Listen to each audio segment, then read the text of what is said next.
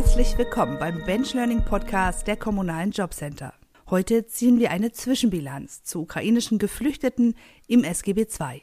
Der Übergang der Zuständigkeit zu den Jobcentern ab dem 01.06.2022 stellte sie vor große Herausforderungen.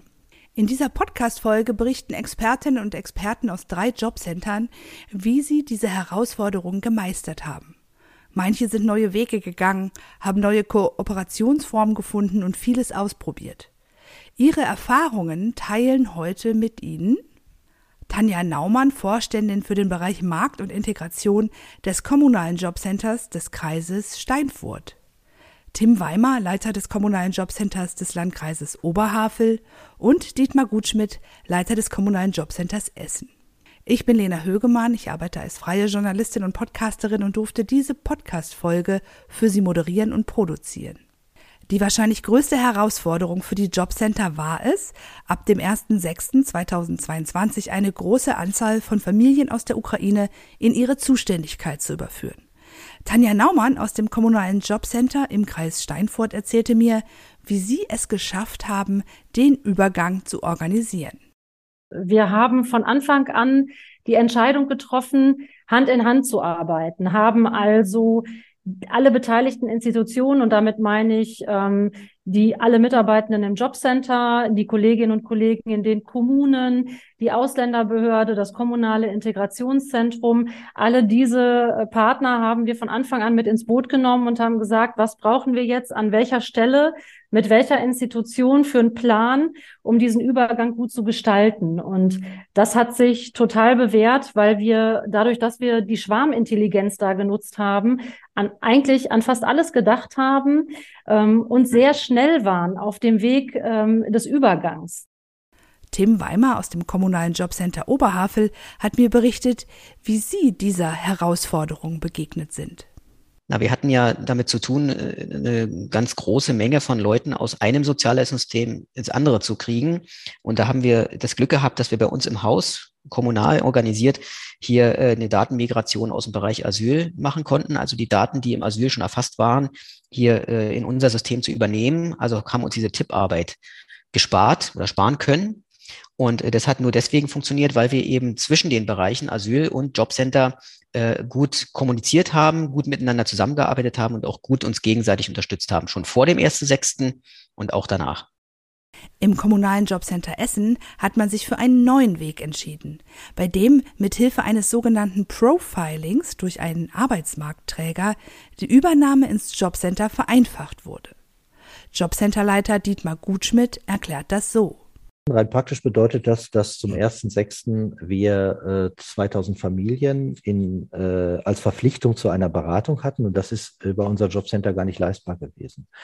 Äh, wir haben unsere Vermittlungsfachkräfte, äh, die terminiert arbeiten, nicht in der Umfänglichkeit in der Rücklage und von daher haben wir ähm, mit einem Arbeitsmarktdienstleister innerhalb von zwei Monaten ein Kurzprofiling erstellt, so dass wir da wissen, wie ist der Lebenslauf, wie sind die Abschlüsse und haben uns das extern äh, aufbereiten lassen, so dass wir dann nach relativ kurzer Zeit dann halt äh, die Ergebnisse daraus dann verwerten konnten und wir sehr schnell die Familien und auch äh, Mütter und Väter kennengelernt haben.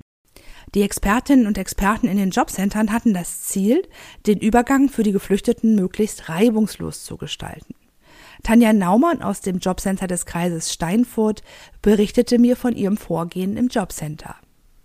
Dann war klar, wie schaffen wir jetzt, wenn wir eine relativ große Zielgruppe ins System bekommen, auch einen guten Übergang, äh, so dass wir gemeinsam mit unseren Sachgebietsleitungen entschieden haben, Gruppenveranstaltungen durchzuführen für die Ukrainerinnen und Ukrainer. Ähm, auch da war uns wichtig, dass wir da sehr organi organisiert und vorbereitet reingehen. Das heißt, es gab eine PowerPoint-Präsentation, die in allen ähm, Regionen genau so durchgeführt und oder gehalten wurde, wo wir uns gedacht haben, welche Themen sind für uns jetzt und für die Ukrainerinnen äh, und Ukrainer jetzt wichtig, um erstmal zu verstehen, was muss ich jetzt alles beachten, wenn ich in diesen Rechtskreis übergehe? Wer ist denn eigentlich für was zuständig? Auch Tim Weimar aus dem Jobcenter Oberhavel berichtete von Informationsveranstaltungen, die sie organisiert haben und in Zukunft für weitere Themen einsetzen möchten. Bei der Zusammenarbeit mit den ukrainischen Geflüchteten spielt die Sprache natürlich eine wichtige Rolle. Tim Weimer erklärte mir das Konzept der Sprachmittlung in seinem Jobcenter so. Wir hatten da drei Säulen, will ich mal sagen. Wir haben schon seit Jahren hier das Instrument des Videodolmetschens, nutzen wir auch für andere Sprachen, nicht nur für Ukrainisch natürlich. Dann haben wir äh, Übersetzungsgeräte angeschafft, kurzfristig, mit denen man also auch äh, so über ein Online-Tool dann Übersetzung ähm, gewährleisten kann. Und wir haben auch äh, über Honor auf der Honorarbasis hier Dolmetscherdienste eingekauft für einen bestimmten Zeitraum, für die zwei, drei Monate, um hier dann also auch einen Ansprechpartner vor Ort zu haben, sollte die Technik mal versagen. Ich habe meine Gesprächspartnerinnen und Gesprächspartner um eine Zwischenbilanz gebeten und Dietmar Gutschmidt sagte mir dazu. Weiterhin kommen Menschen äh, aus der Ukraine, die mit Verwaltungsstrukturen gut vertraut sind. Ähm, sie kommen mit dem Anreiz, sehr schnell die deutsche Sprache zu erlernen und äh, sind auch zum Thema Qualifizierung und Beschäftigung sehr, sehr offen. Sie kommen auch gut qualifiziert. Die äh, Qualifizierung, die akademischen Abschlüsse sind zwar noch nicht alle ab, äh, anerkannt, aber sowohl die schulischen Abschlüsse als auch die äh, Abschlüsse im beruflichen Bereich sind äh, gut für den deutschen Arbeitsmarkt verwertbar. Und äh, von daher ist die Zwischenbilanz wirklich sehr, sehr positiv. Alle drei Expertinnen und Experten geben an, durch die besonderen Herausforderungen beim Übergang der ukrainischen Geflüchteten zum 1.6.2022 vieles gelernt zu haben. Hier die wichtigsten Aspekte. Tim Weimer aus dem kommunalen Jobcenter Oberhavel sagte mir, also ein Aspekt, den ich mit meinen Mitarbeitern auch schon ausgewertet habe, ist der, dass wir gemerkt haben, wenn äh, Krisensituationen kommen, und es war für uns eine Krisensituation, dann hilft es, wenn wir Grenzen überschreiten und im Sinne eines gemeinsamen Ziels zusammenarbeiten und uns nicht auf Zuständigkeiten zurückziehen. Das passiert ja gerne und häufig. Dietmar Gutschmidt vom Kommunalen Jobcenter Essen berichtete, wir machen gute Erfahrungen damit, mit Netzwerkpartnern in einem Raum zu sitzen, um dann auch die Prozesse für die Kundinnen und Kunden relativ geschmeidig, also äh, nicht fehlerbehaftet zu lösen. Wir sind direkter am Kunden, das ist wichtig. Wir lassen nicht Kunden laufen durch die Institutionen, sondern wir Institutionen vernetzen uns, um damit die Wege kürzer zu gestalten.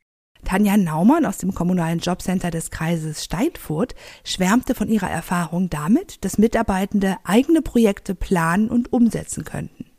Was uns geholfen hat, ist, dass wir einfach den Mut hatten, ähm, agil zu sein, den Mitarbeitenden ähm, auch zuzutrauen, Projekte auf den Weg zu bringen und es einfach mal auszuprobieren. Dadurch ist ein Riesendrive entstanden, eine Riesenmotivation auch unter den Mitarbeitenden, die richtig Spaß hatten, mal so ein Projekt einfach mal an den Start zu bringen und da auch frei zu sein, ähm, ja, in dem, wie sie das umsetzen.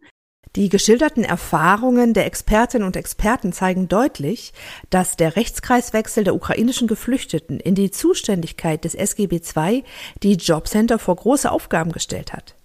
Es wurden unter anderem neue Wege gegangen und Zuständigkeit sowie bereichsübergreifend eng zusammengearbeitet, um die Krisensituation zu meistern. Und damit sind wir auch schon am Ende dieser Folge des Bench Learning Podcasts der kommunalen Jobcenter. Ich hoffe, dass Sie einiges an Inspiration und Ideen mitnehmen konnten, wie Jobcenter mit besonderen Herausforderungen umgehen können. Die Gespräche für diesen Podcast haben wir im Dezember 2022 aufgezeichnet. Wenn Ihnen der Podcast gefällt, abonnieren Sie ihn gleich, damit Sie keine weitere Folge verpassen. Weitere Informationen zum Benchlearning der kommunalen Jobcenter finden Sie unter kommunale-jobcenter.de slash benchlearning. Den Link dazu finden Sie auch in den Show Notes. Vielen Dank fürs Zuhören und auf Wiederhören.